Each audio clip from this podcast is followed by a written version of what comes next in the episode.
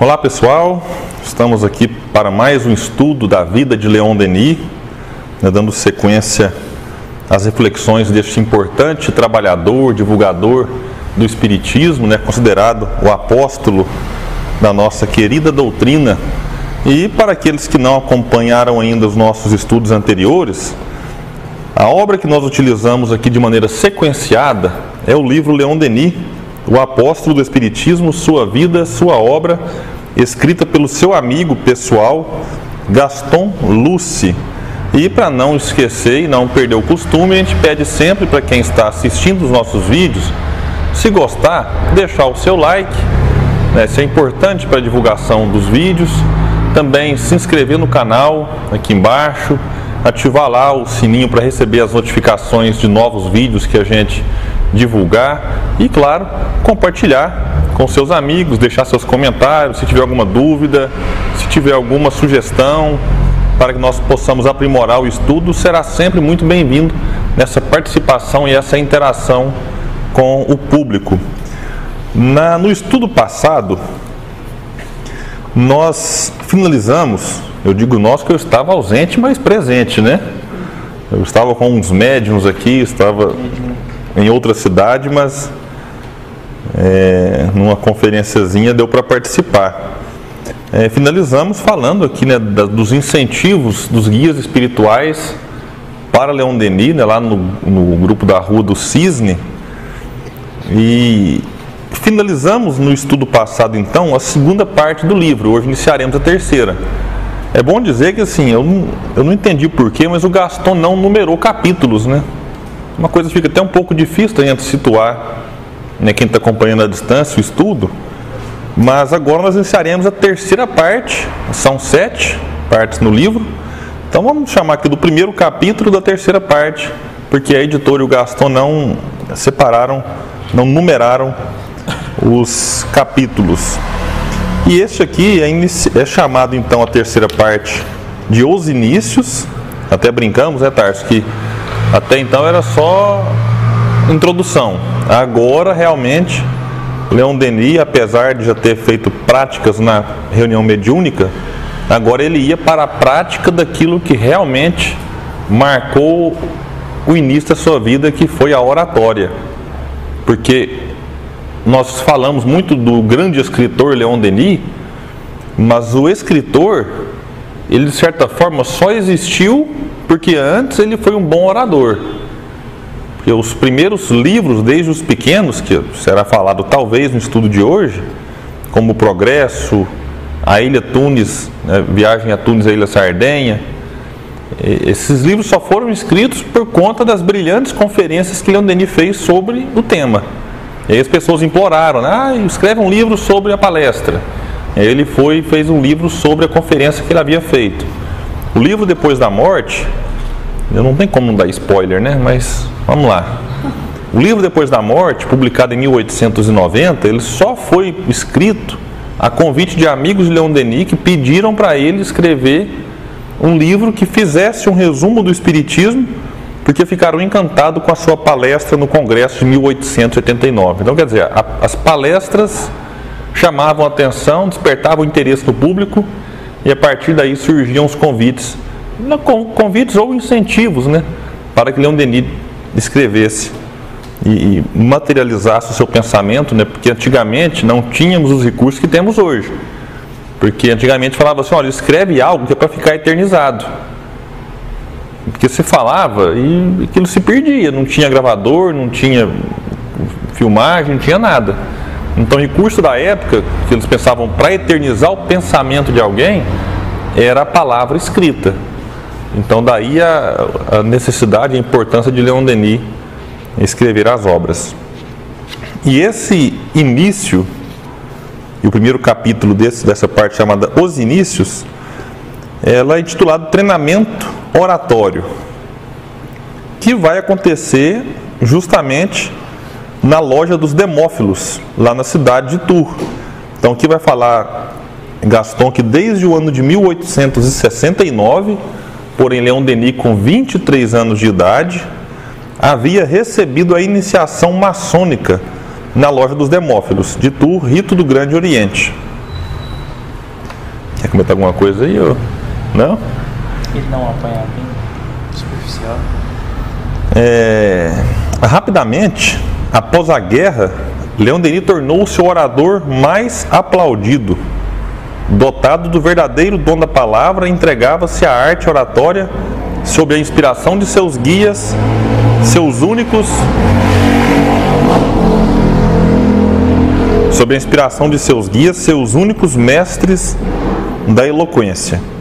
Então, aquele Leon Denis, aqueles guias que falávamos no estudo anterior, Duran, Sorella, o próprio Jerônimo, esses guias agora tinham uma atuação muito direta e muito forte né, nesse, nesse momento de preparação, porque ninguém começa pronto, ninguém chega pronto. A gente olha às vezes um Divaldo, nossa, nossa como o Divaldo é um orador brilhante, como que consegue concatenar as ideias, organizar o pensamento, falar com aquela eloquência. É, Divaldo agora está com 92 anos enquanto a gente grava. 92, já tem que até lembrar para ver se não passou já, porque está com 92 anos. Mas ele conta das suas primeiras experiências que não foram nada fáceis. É muito complicado, teve que estudar bastante. De volta teve que estudar dicionário para ampliar o seu vocabulário, para enriquecer ainda mais, né, digamos assim, aquilo que ele ofereceria aos espíritos para se utilizar dele e ter ali elementos para poder ensinar mais, instruir melhor. Então, é, Leão Denis, assim como qualquer grande orador, não nasceu pronto. Vinha com aquela missão, vinha com a tarefa, mas era necessário ali é, algumas instruções. E aqui eu separei algumas, e a gente percebe, é importante ressaltar isso, tanto no capítulo anterior, do estudo 3, né? O anterior, estudo 3, que hoje é o 4, a gente vai perceber que a presença constante dos guias espirituais na vida de Leon Denis. Aqui ele ainda era médium. Eu digo ainda porque aquelas mediunidades que foram faladas no estudo anterior, elas vão desaparecer, como foi inclusive citado, para dar talvez uma, um espaço maior ainda para a inspiração que ele sempre teve. Ele sempre reconheceu isso. Então a gente percebe um, um, um elo muito forte, espiritualidade com Leon Denis. E aqui é, Sorella vai dar uma tríade, né? A tríade que é uma marca muito forte do ensino druida. E, então a gente vai ver vários, em vários momentos três palavrinhas, né? Onde ele resume as potências da alma. Ah, resume-se em três palavras: querer, saber e amar. O próprio Kardec tem a tríade, né? trabalho, solidariedade e tolerância. A gente vai ver em vários momentos, tanto Kardec quanto Leon Denis, ora recebendo essas tríades, né? não as tríades druídicas, mas as tríades, né? três palavrinhas aí que causar mais impacto. Ora eles falando. Então aqui Sorella, Joana Dark, diz para Denis, trabalho, coragem e esperança. Eis qual deve ser sua divisa. Agora, a orientação de baixo ela é fantástica. Amigo. Ah, para quem está no livro, página 55. Para quem está no PDF, 35. 35. Amigo, é preciso consagrar todos os teus lazeres ao trabalho espírita, ao estudo. Aqui já muitos missionários são reprovados já, né? Assim, mas não é possível, né? Não dá para ficar nem com algum outro assim. Fala, todos os teus lazeres ao trabalho espírita e ao estudo. Ah, mas é muito radical. Não dá para a gente avaliar a vida de um missionário de fora. A gente não sabe qual é a tarefa que ele tinha. Cada um, ah, eu tenho que ser assim também? Depende, não sei o tamanho da sua missão. Quando a gente assiste o filme Kardec, e ainda mais agora com as informações que tem vindo aí das correspondências que Kardec trocava, que é um negócio absurdo, assim, você pensa, como que pode? Quando eu vi o filme, eu acho que todos aqui assistiram, eu fiquei assim, ah, o cara exagerou. De tanto papel que chegava, a Melia Budê ia acumulando aquela quantidade enorme de papéis ali. Você não assistiu? Você está rindo aí? Quinta-feira, quinta-feira. Eu, per- eu percebi, eu vou ter que comentar. É, eu não aguento. Os internautas aí tem que perdoar, mas faz parte, né? Então vou dar spoiler aqui então. Então a gente assusta com a quantidade de cartas que chegava para Amélie Boudet e a gente pensa assim, cara, o autor fez aquilo para chamar atenção, para causar um pouco de, de humor no filme, que não pode ser daquilo tanto. Mas as informações que estão sendo reveladas agora, dos documentos que estavam guardados com a família de Canuto Abreu, é um negócio assustador. Não vou falar aqui para não dar mais spoiler do que vai ser revelado. Mas você pensa assim, como pode um homem encarnado com todas as limitações, com as né, fragilidades, corresponder tanto assim? Não dá para ter lazer. Então não dá. Então, você pega a vida de um Chico, né, não dava para o Chico ter lazer. Você pega o próprio Divaldo, fala, "Não, eu vou na praia ali hoje, eu tirar uma semaninha. Não tem jeito. Então a gente não pode se culpar de sentir se- de sentimento de culpa por ter lazer. Porque a gente talvez não tem condição de manter uma rotina como esses mantinham, ou mantém ainda alguns. Né, lá no livro dos Espíritos foi colo- ser colocado por Kardec, inclusive, que o repouso faz parte. O repouso é importante, está lá dentro da lei do trabalho. Então a gente tem que ter um momento de descanso, de repouso, mas alguns aqui, eles vêm de fato com uma tarefa que foge do nosso entendimento e a gente não pode se sentir culpado por eventualmente ter um momento de lazer ou outro. O Tarso não viu porque não foi ao cinema, porque não tem lazer mais. Ele já é um missionário, assim, né? No, no sentido. Explicado. Está explicado, eu justifiquei. Então, é preciso.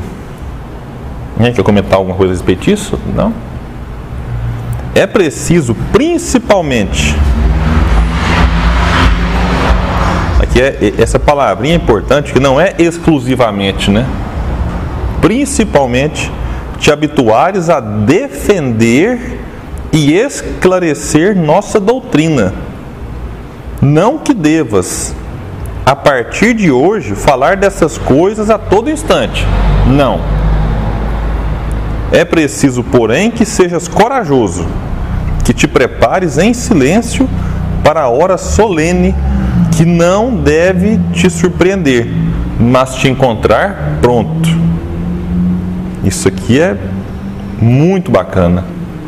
Primeira coisa, atuação dupla aqui, né? O principal de Jean Denis, defesa e esclarecimento. William, mas a doutrina precisa ser defendida? Precisa. Primeiro que Kardec deu o exemplo disso na revista Espírita. A gente vai perceber Kardec em vários momentos debatendo ali, porque a revista Espírita era como se fosse uma tribuna para Kardec, onde ele subia para falar de vários assuntos ali era um laboratório. A gente, inclusive, comete um certo erro com a revista espírita de achar que algumas coisas colocadas ali devem ser entendidas ou devam ser entendidas como, como é, verdade absoluta. Não, Kardec utilizava a revista espírita para laboratório. Então ali ele levava ideias, refutava, aceitava, analisava, refletia. E a gente vai ver que aquilo que talvez era de fato essencial, ele tirava dali e levava para as obras, como Gênesis, Evangelho segundo Espiritismo, Livro dos Espíritos, Céu e Inferno. Inclusive, vários textos dessas obras que eu citei, o que é o Espiritismo, Livro dos Médiuns, a gente vai encontrar também na Revista Espírita. Então ele extrai de um e leva para o outro. Então, Leon Denis encara muito séria essa questão da defesa. Né? Na época dele era complicada. Não era igual hoje que a gente vive relativamente bem com católicos. Na época o catolicismo batia forte no espiritismo. Hoje quem nos bate mais forte são os protestantes, os evangélicos, essa questão de demônio, de satanás, de não sei o quê. Na época os argumentos eram quase os mesmos. Só que de uma maneira muito mais forte partia da igreja. E a igreja fortemente vinculada ao Estado, às questões políticas, então tomava uma proporção muito maior. Sem falar nos ateus, os materialistas, que aí entravam na, já na ideia do sarcasmo, da zombaria. Leon Denis tinha que estar ali preparado para enfrentar esses dois. Que tem gente que fala assim: ah, não, mas se eu, se eu enfrentar, eu vou estar faltando com a caridade. Às vezes a omissão é falta de caridade. Então Denis não se furtava de uma boa discussão. Se era para defender a doutrina espírita, podia ser com quem fosse. Ele erguia a voz e defendia, fazia as defesas. Isso vai ser falado ao longo do livro, porque vai ser destacado em vários congressos a participação dele né, nessa, nesses embates, nesses confrontos de ideias, porque Leon Denis respeitava muitas pessoas. Mas quando era com ideia, aí ele de fato era muitas vezes duro. E a questão de esclarecer, que é a instrução, que foi também o, grande objeto da sua, né, da sua atuação, que é de levar a instrução, que é de esclarecer. E a gente pode às vezes sentir falta e falar, William, mas não podia colocar aqui o consolo? Defender, esclarecer e consolar? Tá, poderia. Mas eu considero consolo dentro do esclarecimento. Porque consolo sem esclarecimento a gente já tinha. Por exemplo, um parente nosso desencarnava, aí você ia no velório, a pessoa chegava, te abraçava, fica tranquilo, está sentado ao lado direito de Deus Pai Todo-Poderoso. Aí você assim, oh, você me consolou. Aqui na hora, às vezes, trazia não bem-estar, para nota com Deus. Está do ladinho aqui, sentado. Aí a hora que passa aquela emoção do momento, você pensa, mas será que está com Deus mesmo? Será que ele fez por merecer? Aí aquele consolo se torna frágil, porque não está pautado no esclarecimento. Ah, Uri, quer dizer que eu tenho que ir para o velório agora fazer um, uma palestra para a pessoa? Não, velório você não tem que fazer nada, você tem que abraçar e, e amparar, acolher. Não tem que ensinar espiritismo ali na, no velório. Mas no momento oportuno, é importante esse esclarecimento porque é através dele que a pessoa não recebe o consolo, ela encontra o consolo, porque ela encontra dentro. É uma questão bem interessante e que vale a pena ser, ser destacado. E dando sequência na frase, que não que devas a partir de hoje falar dessas coisas a todo instante. Em outras palavras, não seja chato porque às vezes a gente corre esse risco no começo, né? Até, até nós espíritas, né? Aí você quer explicar tudo segundo o Espiritismo, né? A porta fechou. Por que, que a porta. Ah, segundo o Espiritismo, a porta fechou, que pode ter sido um espírito que fechou. Não, pode ter sido a porta empenada, pode ter sido uma corrente de ar, o vento. Pode ter sido um monte de, de, de motivo que não seja espiritual. Então a orientação aqui é muito correta. Você pensa, Denis com 23 anos era espírita 5. Tinha acabado. Aqui, tinha acabado de conhecer Kardec? Acho que tinha, né? Que Kardec passou por lá. Mas foi nesse ano, não foi, gente? Me ajuda aí a não, não levar fake news pro pessoal.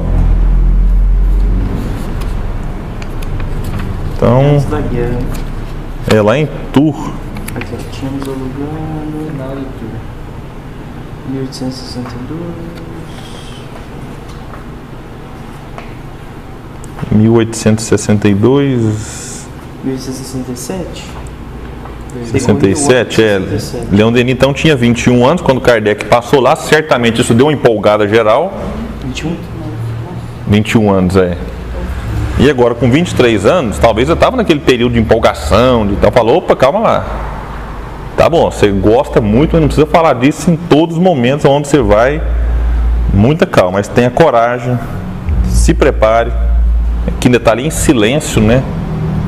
É, não entendi muito bem, mas talvez sem ficar alardeando muito isso, que está sendo preparado tal, talvez em silêncio, até em relação às comunicações que recebia, né? Quando eu chegava falando, ah, os guias estão me orientando, então fica tranquilo, vai para o seu deserto, faça a sua viagem interior, e se prepare, porque a hora vai chegar e você não deve ser surpreendido. Ah, mas eu não fui avisado. Foi. Isso deve ser interessante, né? Receber uma orientação tão forte dessa e falar assim: olha, a hora vai chegar. e você tem que estar pronto.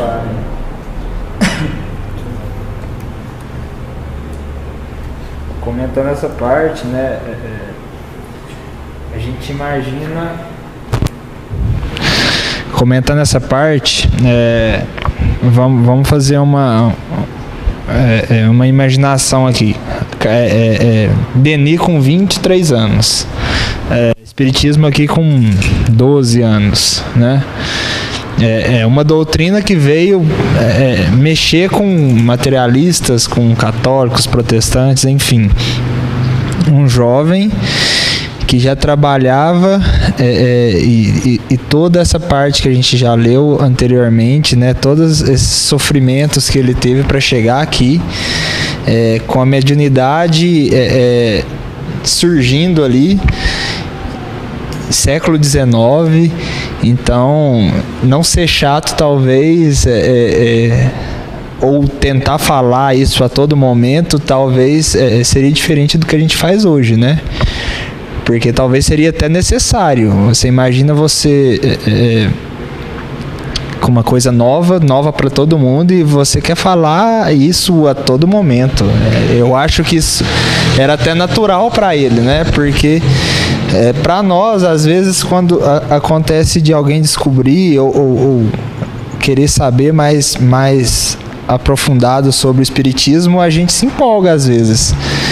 Imagine esse, todo esse contexto, um jovem com a mediunidade ali é, é, começando a despertar, né, já desperta, um orador que trabalhava, é, mais pra frente a gente vai falar que depois ele começou a fazer viagens, então é, é, essa chamada de atenção, digamos assim, dos seus guias, é, é, talvez seja para, você vai ter um trabalho, mas também segura a onda, né? Para ter ali meio que um bom senso, para talvez até não perder o, o caminho, né? É, esse contexto é interessante. Igual você falou, né? É algo muito novo, né? Não só para ele, mas para a sociedade. E é algo novo. A gente até falou aqui que talvez para Denis intimamente ele sabia de tudo isso.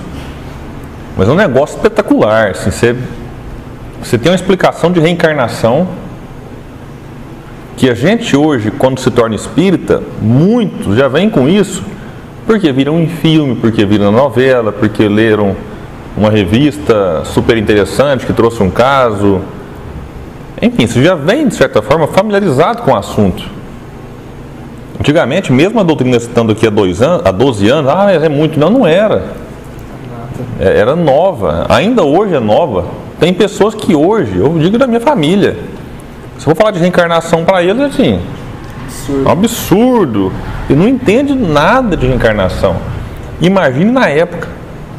Então, o que você colocou é muito interessante, né? A empolgação era algo quase natural. A vontade de falar disso era, talvez, muito forte mesmo. E aí se faz mais necessária ainda essa orientação, né?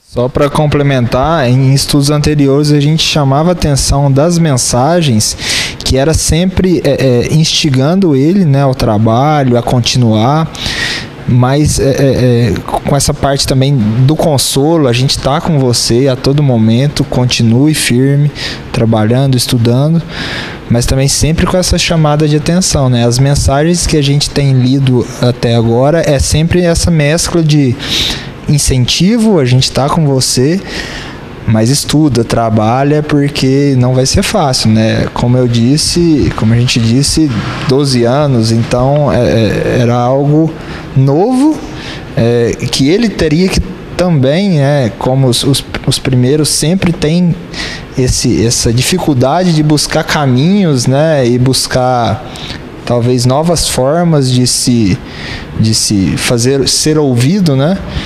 Então, chamar atenção para as mensagens. A mensagem era sempre essa mescla de, de atenção, mas a gente está com você, né? Sentiu, né?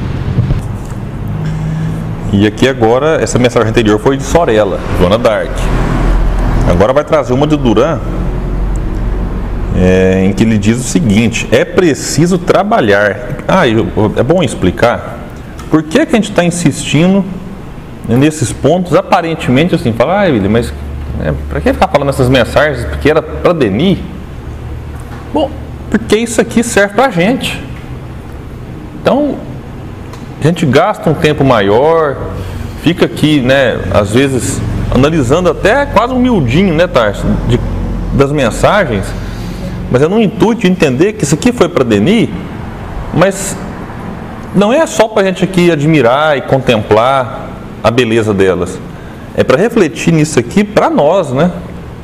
Para a nossa vida, para a nossa situação, no nosso contexto. Então é por isso que a gente ressalta tanto essas mensagens. É que agora Duran vai dizer para Denis: é preciso trabalhar para se tornar um orador e um escritor. Que o pessoal pensa assim, uma vez já me disseram do Divaldo. Ah, mas igual o Divaldo é muito fácil, que é médio, né? É só chegar lá na frente, aí ele, a Joana vem e fala através dele, então é simples. Eu falo, meu Deus do céu, que ignorância. Não sabe o esforço né, que a gente já falou que o Divaldo tem para chegar naquele, naquele nível de sintonia com, com os benfeitores, que não é só a Joana, né, são vários. Com esse objetivo, continuava Duran falando para Denis, preparar os textos e corrigi-los isso aqui é uma marca importante porque na época Leon Denis tinha o hábito né, de escrever as suas palestras. Então aí ele ia falar sobre Deus. Então era até um exercício e muitos de nós fazemos isso hoje ainda. Isso aqui é uma, uma prática bem interessante, é uma, até uma dica que a gente deixa, né? A gente escreveu o discurso, escreveu o texto, escreveu, escreveu a palestra, a conferência. Então, alguns inclusive fazem leitura da palestra e não era comum na época de Denis, ia para os congressos, igual os políticos fazem pronunciamentos, né? Hoje tem o tele, teleprompter, né, que fala. Você fica lendo ali, mas, mas antigamente não, se levava lá e ia lendo integralmente. A palestra era lida. Inclusive, recentemente, você tinha uma palestra se não me fala em memória, no Congresso Espírita lá em Paris, de 2004, está gravado na internet quem quiser assistir. Um dos palestrantes, se não me engano, Charles Kempf, ele faz a palestra lida em francês. Ele vai lendo o tempo todo, vai virando as páginas, lendo. Então fica ali mais ou menos uns, vários minutos, né, o tempo de uma palestra quase normal, centro espírita, toda lida. Então, ainda hoje, em alguns círculos, é comum palestras lidas. O que fica mais chato, né, gente? Cá entre nós, né? Você perde um pouco do dinamismo, da espontaneidade da conferência, que é algo bem interessante. Então, Denis tinha que preparar os textos e corrigi-los. Depois, submetê-los à apreciação de seus amigos.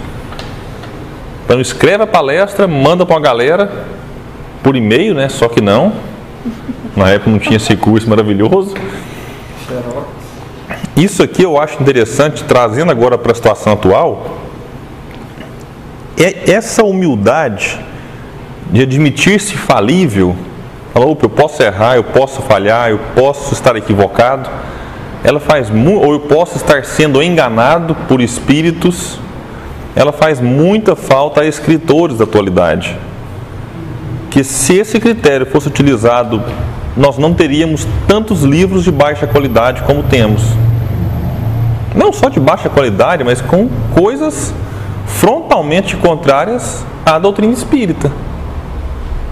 Aqui o que ele propõe é quase um, um, um, o que Kardec fazia do controle universal, né? que era pegar várias mensagens de médiums diferentes e compará-las. Aqui é o contrário. Denis escrevia, envia para várias pessoas que não precisa se conhecer, até é bom que não tenha contato uma com a outra, para fazer uma avaliação cada uma delas. E depois ele, opa, então eu vou fazer o que com o que falaram do meu escrito. Aí o Espírito fala: se lhe fizerem observações, quer sejam justas ou infundadas, aceitá-las sempre de bom grado, depois julgar intimamente o que fazer a propósito. Então não é assim, ah, tudo que o pessoal falar você vai acatar porque eles estão certos e você é errado. Não. Você vai julgar o que fazer. Porque quem julga pode estar errado. quem está avaliando. Então era a orientação do Duran. Que continuava dizendo para ele evitar, é, sobretudo, a facilidade, a abundância romântica, um estilo suave e severo ao mesmo tempo, simples na expressão, despojado de ornamentos inúteis, sempre polido. Alguém pode pensar, William, mas onde não era simples na expressão? Era. Muito raramente, para não dizer quase nunca, a gente vai encontrar alguma palavra difícil em Leon Denis. São palavras tranquilas, fáceis, usa de um vocabulário simples. O que as pessoas reclamam, pelo menos para mim, das obras de Denis, é aquilo que eu acho que foi falado aqui antes, em outros estudos, que é de que ele, em algumas obras, ele achava que era necessário, eu concordo com ele, criar um embasamento ali muito forte. Então ele fazia é, citações de várias obras e obras de caráter científico. Então, isso é difícil? Não, isso torna a obra um pouco mais lenta a leitura, né, que ele vai buscar, às vezes, de maneira sequenciada, três, quatro citações, aí a pessoa, ah, mas aqui está ficando muito lento, não tem paciência. Tudo bem, mas falar que tinha palavras difíceis, isso eu não concordo muito. Então, até porque parte a gente vê aqui desse treinamento que ele recebeu. Alguém quer ponderar algo até aqui?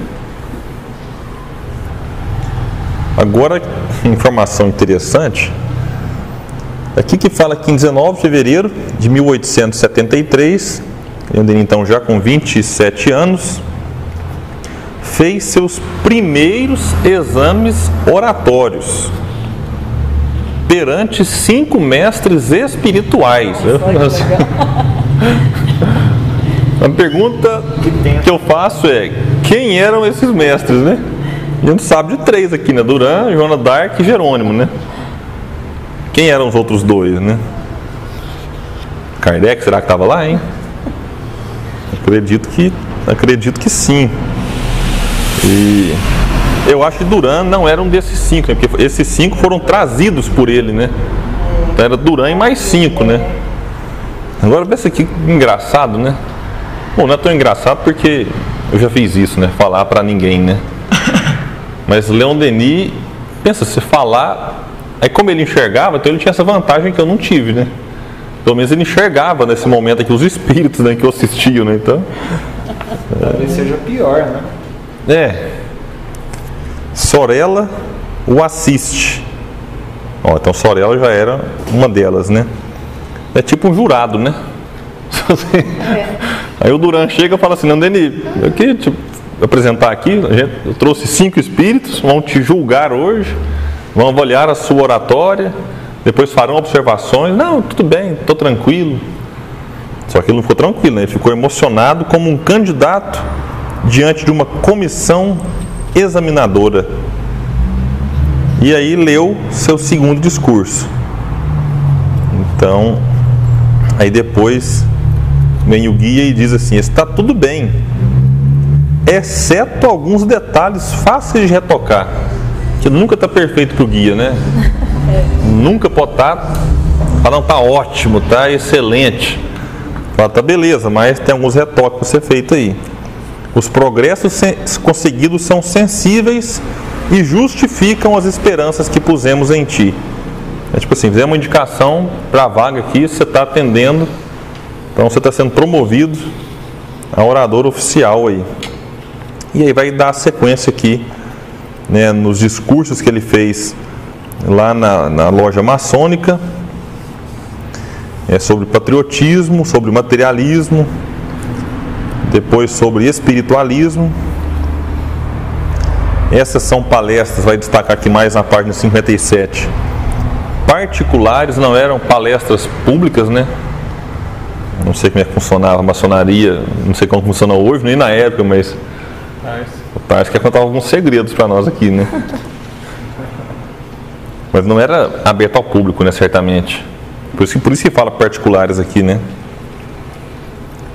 Que aqui ó, são palestras particulares, discursos de recepção, ou de festas da ordem. Isso que eu ia falar, ele, ele comenta aqui, né, que eram em momentos de recepção, de festas, né? Mas eu acredito que é, é, é interessante assim as conexões mesmo, né? Porque eu, eu tô com outro assunto na cabeça que é as questões iniciáticas mesmo, né? Porque isso aqui é a iniciação de Leon Denis, né? Iniciação. Quando você fala, eu como. eu digo assim, é a iniciação dele como orador mesmo, né? A iniciação dele no, no espiritismo em si. E, mas eu acredito que esse treinamento é bem propício mesmo pela maçonaria, né? Por causa da, da organização institucional ali, né? De é, ter, ter um certo regramento, né? De um fala e todos, todos têm que aguardar ele encerrar, né? Eu, e, e é engraçado até a gente pensar nas origens disso, né? Porque a tribuna ela tem um, uma, uma origem muito romana, né? Mas eu estava buscando aqui no Gênio Céltico alguma. Porque eu, eu, no Gênio Céltico a gente lê muito a iniciação dos druidas, né? Que eles tinham um caminho assim mais iniciático, é, de transmissão mesmo, né? Eu acho que essa iniciação ela é evidente aqui no Leon Denis por, por uma transmissão, só que na verdade é uma, uma, um auxílio, é igual a gente falava no, no estudo passado, né? Desse elo com o mundo espiritual os mestres dele eram os guias, né? Que estavam o tempo todo ali iniciando ele nos, vamos dizer assim, nos mistérios do, do espiritismo, da oratória, dos estudos e posteriormente como escritor também, né? É, hoje a gente pode falar assim, ah, eu vou fazer um curso oratória com fulano. Aí você pode comprar na internet ou, ou fazer um curso presencial. Dele fazer, vou fazer um curso oratório com Joana Dark. com Jerônimo de Praga. Aí é, é outro nível, né, realmente.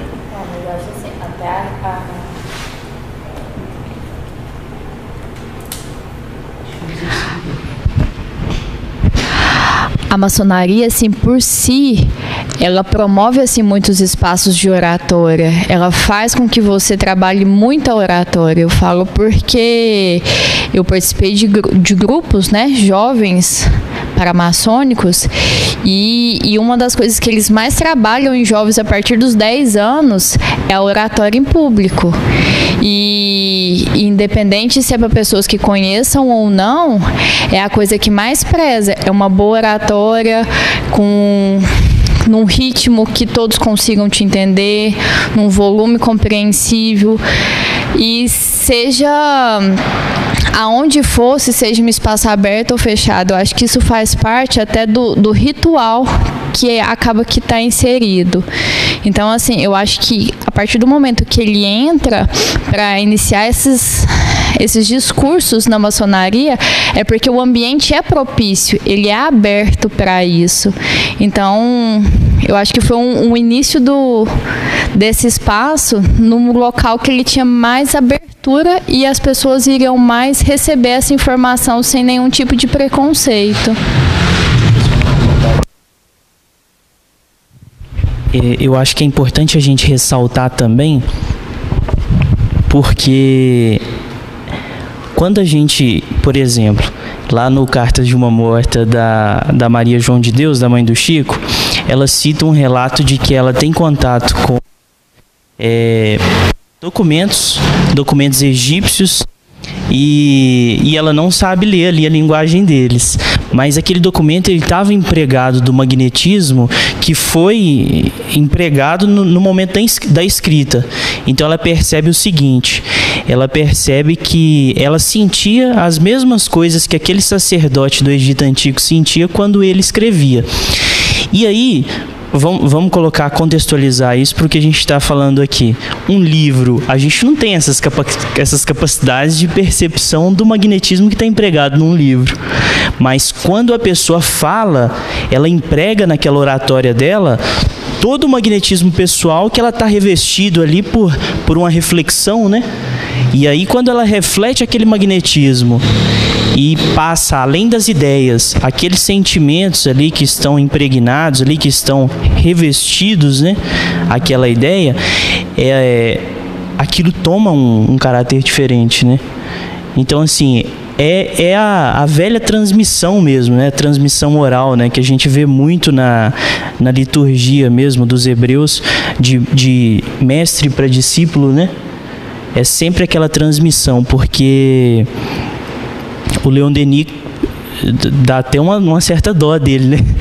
Porque ele foi assim muito solitário se a gente for pensar, né? Ele só tinha aqueles guias ali, os mestres dele eram os guias, né? E muito novo, né?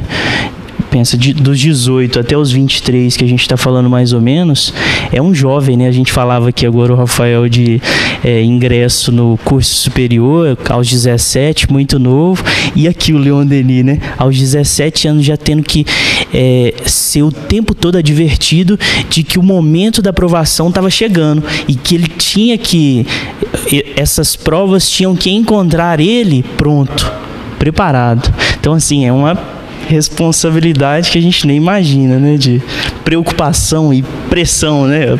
Uma pressão que a gente nem imagina. Eu fiquei tranquilo porque eu vi que a pressão que eu fiz para o nosso estudo foi nada, né? Perto disso aqui, né? A gente explicou que alguns membros do estudo até se afastaram que eu fiz tanta pressão tendo estudar, estudar, estudar para o estudo, né? Então não foi nada, né? Perto da, é, perto do drama que fizeram para Leon Denis aqui. Nós vamos precisar de mestres espirituais aqui agora. William, você fez algum curso com Joana de Ângeles, né? Oratória. Mas é, é importante, é até bacana ressaltar, pegando o gancho que a Camila é, falou ali da, do incentivo que a maçonaria dá né, para a formação de novos e jovens oradores. A gente sente, fazendo agora aqui uma, uma autocrítica no movimento espírita, é, a gente sente muita falta disso no nosso movimento, né? Os nossos oradores, salvo um ou outro, não tiveram preparação. Né? Às vezes, os nossos bons oradores são aqueles que, que vieram da prática da pedagogia, da, da, de, de, ser professor, e aí por ter o hábito ali né, de lecionar, aí traz isso para o movimento espírita. Tivemos uma palestra muito boa aqui no, no GEL de ontem, mas é um professor, então você vê que ele domina né, a fala, o gestual. Eu até brinquei que ele conseguiu colocar um microfone e três pincéis aqui no meio dos dedos. Falei, como que ele dá conta disso? Só um professor consegue, né? Se você não conseguiria. Então, às vezes, advogados, né, quando se tornam espíritas, levam para a tribuna, juiz, né, essa, essa, esse gosto pela fala, essa preparação que o campo profissional exige. Agora, é importante que a gente, enquanto espírita, se prepare melhor para a tarefa, porque é muito sério. Não sério no sentido assim de que a gente tem que ser infalível na tribuna, não. Que tem pessoas boas, né? não vou citar aqui neste ciclo, neste momento, mas que a gente percebe é, um, grande jeito para a coisa e às vezes a gente fica um pouco retraído pelo medo de errar, pelo medo de falhar, de ser avaliado, de ser julgado, né? Essa tribuna, né? Que se forma lá atrás, né? Brincadeira aqui do grupo. Mas a gente tem que, os jurados, né? Mas a gente percebe que, principalmente em cidades menores, isso é uma realidade, né? De, quando você tem menos pessoas, menos recursos humanos, é são colocados assim, quase que de improviso. Então, uma casa espírita que tem 20 pessoas e você não tem palestrante de fora, alguém tem que falar é quase a nossa prece aqui, né, Tarso, na abertura. Não, alguém tem que fazer a prece. Quem vai fazer a prece? Alguém aparece, improvisa e faz. Mas a oratória, no movimento espírita, é muitas vezes encarada assim. Ah, o palestrante não veio. Quem é não? Eu nunca fiz, mas eu faço hoje. E aí ele vai ali, pega gosto pela coisa e faz, beleza. Mas o ideal não era que fosse assim. O ideal é que tivéssemos formação de palestrantes, que todos os palestrantes estudassem os livros de oratória e, se possível, oratória espírita, que são coisas distintas. Você pode pegar um livro de oratória maravilhoso para quem vive disso. Às vezes vai abordar coisas que não é interessante para o oratório espírita.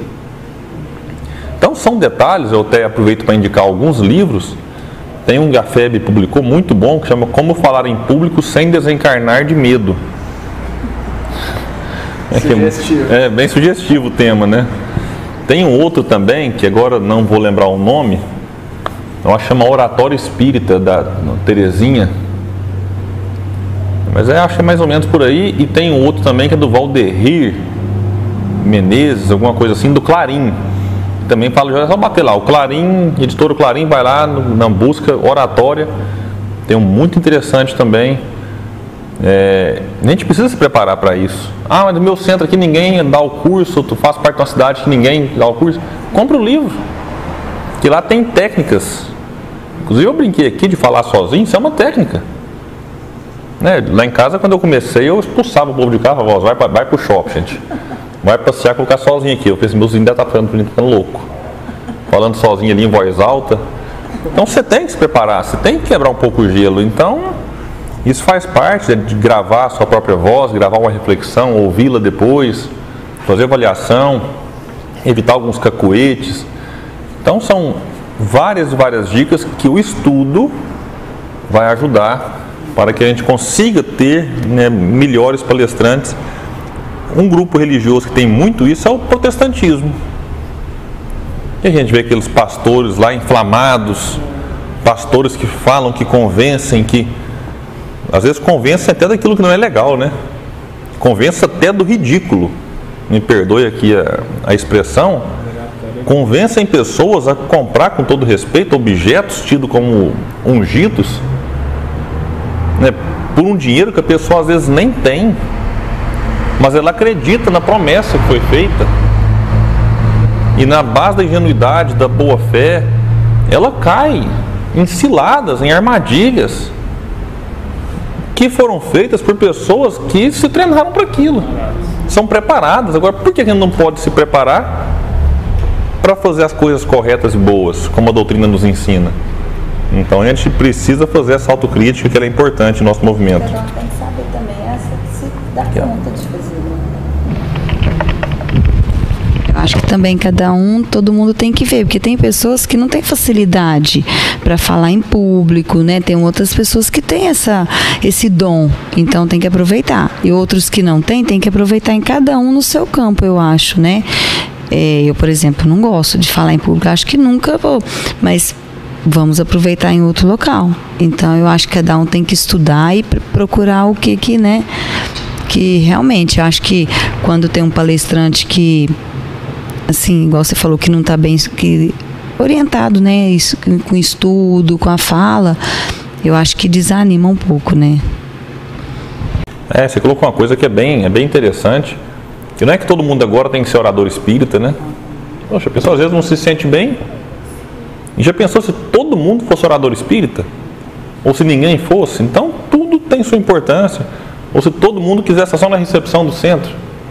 Ou todo mundo colocar água na, na água fluidificada? Não tem jeito, você tem, tem que dividir as tarefas. E uma delas é a da oratória, que não é a mais importante de um centro espírita, que a gente às vezes idolatra muito palestrante, orador, médium ela é uma função a mais que compõe a engrenagem ali, né? É um dentinho da engrenagem que faz a casa espírita acontecer, girar e atingir os seus objetivos. Bom, que agora vai dizer, ainda na parte 57, que Leon Denis tinha uma tarefa complicada, porque ele tinha que dividir agora o trabalho profissional, o seu tempo, entre o trabalho profissional, o estudo e o manejo da palavra. Então era mais uma função que ele que ele assumia. E vai dizer do trabalho profissional dele que essas se tornaram, que esses trabalhos se tornaram menos agradáveis. Então, aquilo que nós falávamos lá antes, né, de ter que carregar coisas pesadas, um trabalho mais braçal, ele agora dá lugar às viagens que já existiam, mas elas se tornam mais frequentes é, e mais longas. Aqui chega a dizer que Leão Denis inaugurou, por seu espírito de iniciativa, um novo método de trabalho. Então, em que na época dizia aqui que os viajantes comerciais se contentavam em fazer pequenas viagens numa área restrita que atendia às suas limitadas ambições. Leão Denis, obediente a seu senso comercial, soube convencer seu patrão da necessidade de ampliar seu campo de trabalho E assim realizou roteiros cada vez mais longos e, sem dúvida, cada vez mais proveitosos. Denis era esperto, né?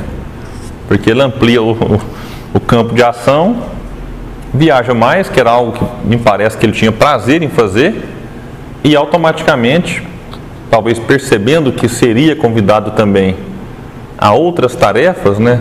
De divulgação fora ali da, de tour, fora da França, inclusive, ele vai aproveitar dessas viagens mais longas para divulgar a doutrina. Então é dentro daquele velho chavão, nada é por acaso. A gente vê aqui uma expansão do trabalho de Leon Denis, que seria por ele mesmo aproveitado nas suas viagens. Podemos passar para o próximo capítulo? Está tranquilo? Bom, e o capítulo então, o próximo, se intitula A Bela Viagem. Aqui a gente vai. Ele é um capítulo relativamente longo e é quase uma narrativa de aventura de Leon Denis, né? Quem já leu esse capítulo, assim, você fala: Meu Deus do céu, né? Como que pode ter passado tanto perrengue assim? Então a gente separou aqui alguns é, pequenos trechos, mas o grande o grande destaque que a gente deve dar aqui a este capítulo é a paixão por Leon Denis pela natureza. E por que não pela aventura também, né? Pela contemplação, ele era um, era um admirador né, da, dessas belezas naturais, dessa obra divina.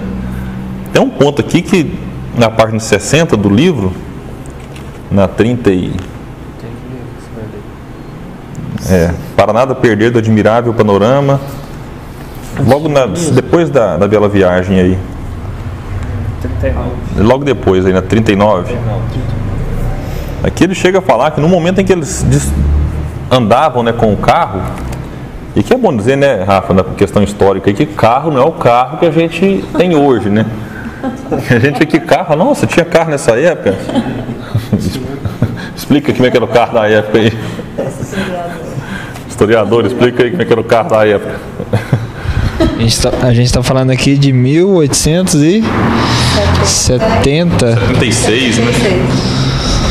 O Fordismo, Fordismo tá lá em 20. É, não sei nem falar, é, né? não sei nem falar que, que tipo de. Vamos, vamos pesquisar aqui a gente traz. Mas era aquelas carruagens, tipo o que a gente viu no filme de Kardec, quem assistiu, né? Vai ver lá os táxis, né?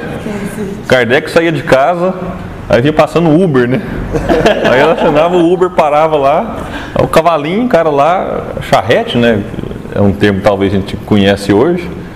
E ele entrava ali, é claro que tinha várias, eh, vários modelos, né? Tinha os modelos mais potentes, que era com dois cavalos, três cavalos, com um cavalo só. Tinha, tinha aqueles que eram fechados, o os que eram abertos. Não tinha todo preço, é igual o Uber hoje. Tem o Uber X que fala? Como é que é? Select, tem. Então tem as categorias ali de, dos carros da Eu época. achei aqui. Achou aí? Automóvel. Tem É. por volta de Não, 769. não, eu assustei mais, pra frente tem ônibus. Eu tava nem pensando, não acredito que tinha ônibus na época, se não, se não tinha carro, como é que tinha ônibus, né? Mas já adiantando a informação então, o ônibus da época eram essas charretes, mas que cabiam várias pessoas, era transporte coletivo. Então, ao invés de um, dois cavalos, você tinha de quatro cavalos e a- os carros ali que entravam 10, 12 pessoas, sentavam, era o famoso busão da época, né? Vamos usar um termo aí. o- Não sei se o pessoal pegava beira de bicicleta na época, viu, Rafa? Ou tinha bicicleta já nessa época? Tinha já?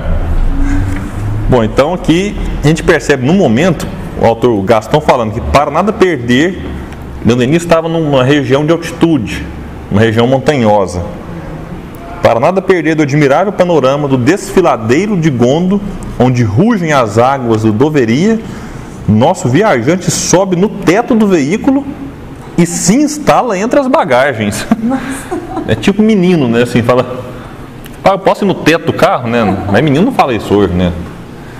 Posso ir no teto do carro? Ah, pode. Aí Denis subia para ir no teto, junto com a bagagem, só para contemplar de uma maneira, um camarote VIP ali, a bela paisagem, não se importando com o vento que é frio e açoitante, mas a vista muito bela, vai dizer aqui Gaston Lúcia. E aí, o Gaston vai trazer aqui um trecho de uma carta, ou a carta inteira na verdade, que Leon Denis escreveu para seus pais enquanto esteve em Veneza. Então era, era uma prática dele, sempre chegava em algum local, eram viagens longas, né? Você saía de casa, às vezes ficava um mês, dois meses fora. Não eram viagens rápidas como as de hoje. Então, para dar notícias, o Denis mandava cartas, que também não chegavam tão rápidas assim. Então, ele vai mandar uma carta para os seus pais a respeito de Veneza. E um destaque que ele faz aqui, é, fazendo elogio e ao mesmo tempo uma crítica a Veneza, em que ele escreve: A natureza é tão suave, o sol tão acariciante e o mar tão azul. Todavia, por que a população é tão má, tão vingativa e tão sórdida? Meu Deus, em toda parte, infelizmente, ao lado das maravilhas criadas pelo gênio humano, aparecem chagas revoltantes, preguiça, mendicância, paixões furiosas. Então já é o olhar mais social de Leon Denis, é um olhar mais para as, as relações humanas. Então aqui a gente observa essa, esse viés também na personalidade de Leon Denis. Você me desafiou a, a, pesquisar sobre o carro, né? Eu fiz uma pesquisa aqui bem rápida, né? Eu descobri uma coisa aqui, ó. Por exemplo, é, na década de, de 70, né, 1870, que é mais ou menos a, uh, o período que a gente está falando, a gente não sabe que tipo de carro que era, né? Mas, por exemplo, tinha algo semelhante com que é, com o, que é o, o nosso automóvel atual. Era um, carro, um pequeno carro impulsionado por um motor quatro tempos. Então já, já é quase uma, uma, uma motoneta né, de hoje. Então, a, a, o artigo aqui é longo, mas pode ser, pode ser um, é, um carro sabe, né? é, de, de, motor a quatro tempos. Né? Não sei se as postas de Denis permitiam o, o, investimento, é quase andar na limusine hoje aqui, né? Em comparação a. Mas fica a dúvida então. Bom, aqui depois é, o, o autor vai trazer esse lado mais aventureiro de Leon Denis, falando que ele vai consagrar um dia a passeio solitário na montanha, pelos caminhos pedregosos, sob os grandes castanheiros. No profundo silêncio, só se ouvem o jorrar das torrentes no fundo dos vales e o grito estridente dos falcões no céu azul. Então Denis adorava caminhar e subir nas montanhas. É, e aqui depois ele vai trazer a experiência de Leon Denis numa viagem para Cabila. Gente, essa viagem aqui, ela é um negócio assim, Cabilha, Argélia. Aqui vai dizer que a nota, né? País Cabila, ou melhor, Cabilha, Argélia, divide-se em grande Cabilha e pequena Cabilha, que é uma nota do original francês. Essa viagem aqui, o que você pensar de emoção que podia ter, ela teve. Aqui, Leão Denis vai chegar a cavalo, agora ele dá a informação mais, mais detalhada, vai chegar a cavalo num local, num, num vilarejo. E quando o pessoal, que era, era meio assim, como é que eu vou dizer? Era um pessoal mais primitivo, não era muito acostumado com contato né, com civilização. Tanto que quando eles percebem Leon Denis, aqui fala que logo um, um círculo de curiosos o cerca. Mas, nossa, chegou um francês ali. As mulheres, já refeitas do susto, né, se mostram a, a, a Romi ao infiel, que é ali um, talvez uma classificação do, de um dos povos da época ali, a seus garotos. Então, sim, era, era uma novidade, era um espanto na, no momento. O que significa esse Romi? Bom, aqui embaixo vai dizer infiel, que é uma nota do tradutor, né? Mas eu acho que não dá para ser encarado como um infiel. Que mostra-se a um infiel. Parece que é mais aqui um. Como se fosse um. Estranho. É. Estranho. Estranho. Então acho que dá para. Mostra um estrangeiro a seus garotos, isso. Acho que seria melhor que infiel, né?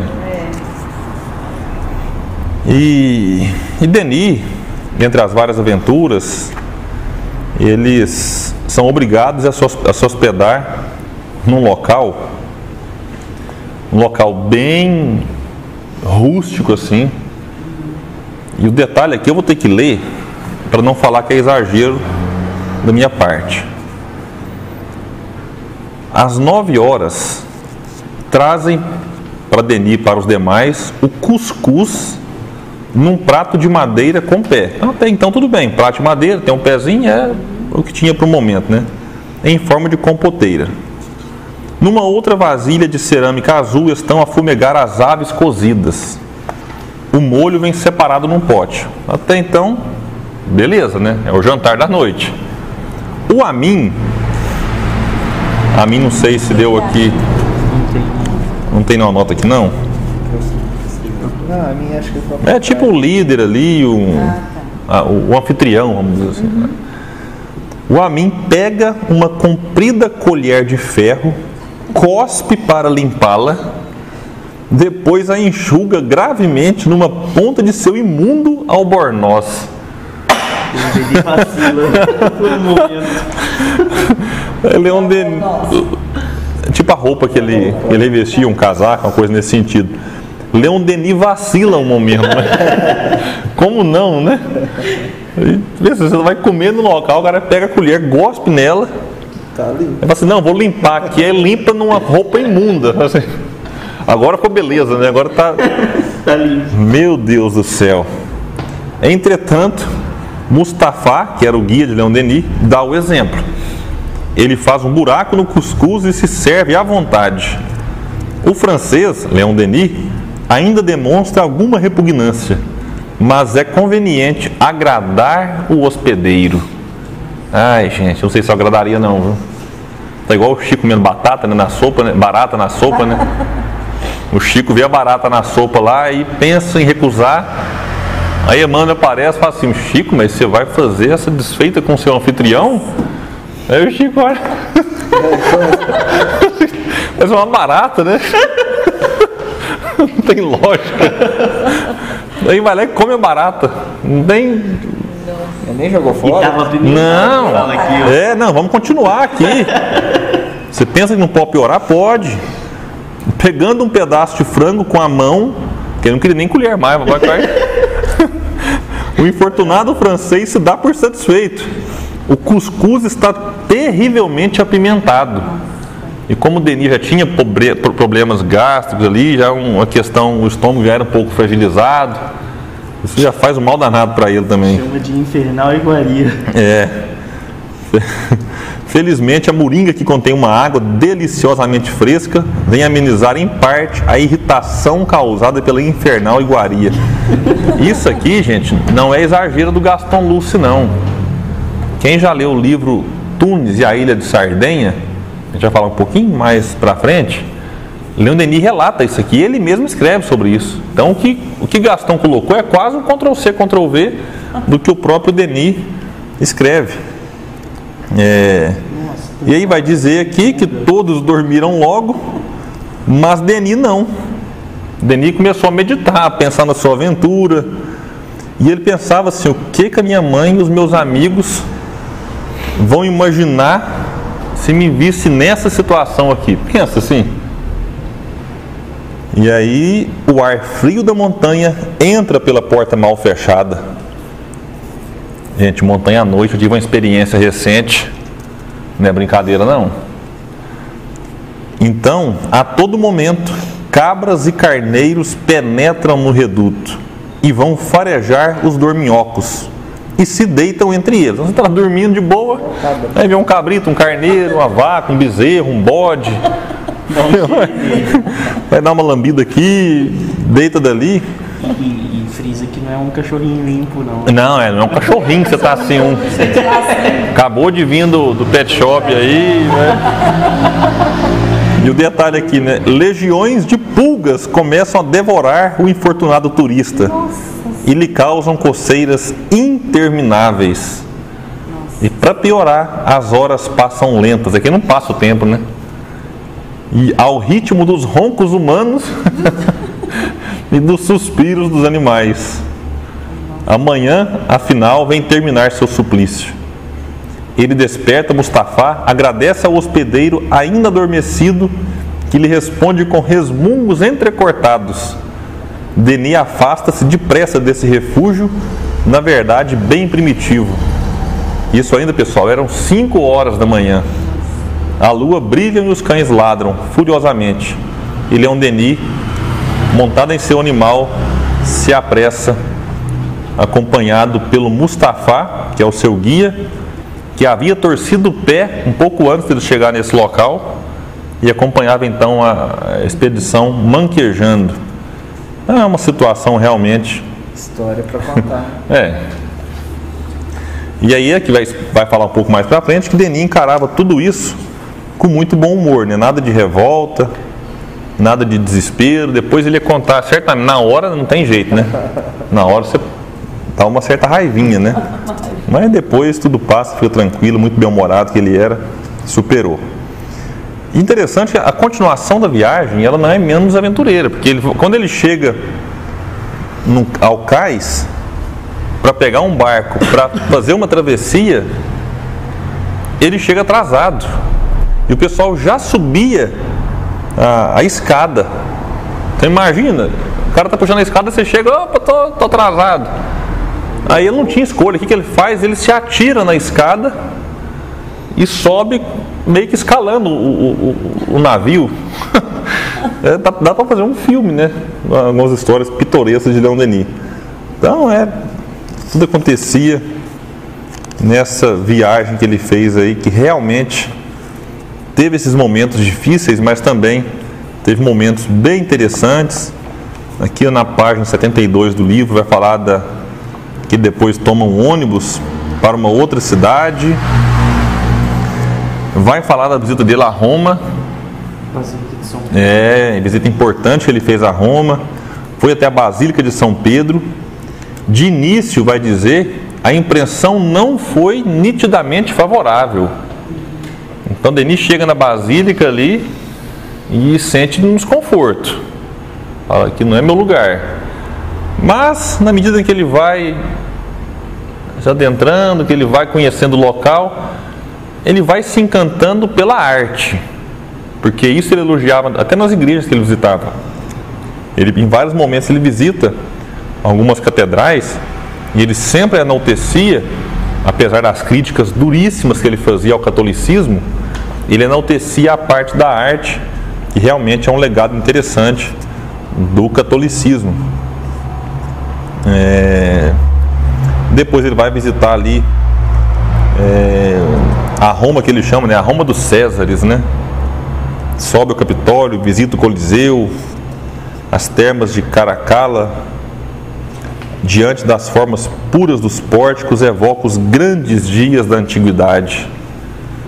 E ele vai dizer que, que lá no Coliseu, né, durante a noite, fala que parece como um túmulo de todo um povo. O Coliseu, de fato, deve ter esse ar, esse aspecto tumular, né? Assim, quantos não sucumbiram ali? Quantos não foram queimados, devorados, torturados, enfim? O que a gente pensar de maneira cruel de fazer com outro ser humano, ali naquele local foi praticado sem a mínima piedade em nome da verdade, em nome de, né, sabe, de interesses. Diversão. Diversão, né? Diversão. É. Você comprava ingresso para ir lá, né? Igual a gente compra ingresso para ver um jogo do Vasco hoje, que é um time sempre o mais enaltecido. Só que não, né? Comprar ingresso para ver leão atacar. É, você pensa, você comprar ingresso para ver um leão. Matar É, não, vamos ali, o que vai ter? Não, vai ter. Hoje tem só 10 cristãos, já é pouco. Ah, não, vou esperar o dia que for mais. Né? Aí tem lá um anúncio, né? Hoje tem 100 cristãos. E hoje é fogo, hoje não é leão, não. Ah, não, fogo eu nunca vi, vou lá ver. Aí no outro dia. Pensa um negócio desse. É, então, realmente, a gente vê que a humanidade, apesar né, de trazer esses traços muito fortes ainda hoje, ela já evoluiu, já avançou comparado a essa época. Bom, e aqui encerrando o capítulo e o nosso estudo de hoje, é... Leon Denis, então, diz aqui que é preciso, porém, abandonar as meditações sublimes. As exigências da atividade comercial não se acomodam muito tempo com belos sonhos. Então, Leon Denis fazia essas viagens não a lazer, é bom ressaltar isso. Ele tirava alguns minutos ali para fazer essas visitas aqui, visitas mais históricas, né? É, estava a trabalho, então ele logo tinha que cortar essas meditações, essas reflexões para voltar ao seu labor. Então é isso. A gente encerra o estudo aqui até a página 74 do livro. 52. E 50 e, é, concluiu o 51, né? A gente vai acompanhando no PDF. No estudo seguinte, nós falaremos aqui rapidamente de uma outra viagem, aqui bem de passagem mesmo, porque o que foi colocado nessa aqui meio que resume bem a próxima. E já iniciaremos um capítulo, gente, que é importantíssimo aqui na vida de Denis. Apesar do título Conferencista da Liga de Ensino não trazer tanta informação, mas esse capítulo ele tem aqui coisas, aqui decisões cruciais que ele tomou na vida pessoal, na vida amorosa, na vida profissional, que vão refletir né, em toda a sua existência como o grande Leão Denis que nós conhecemos.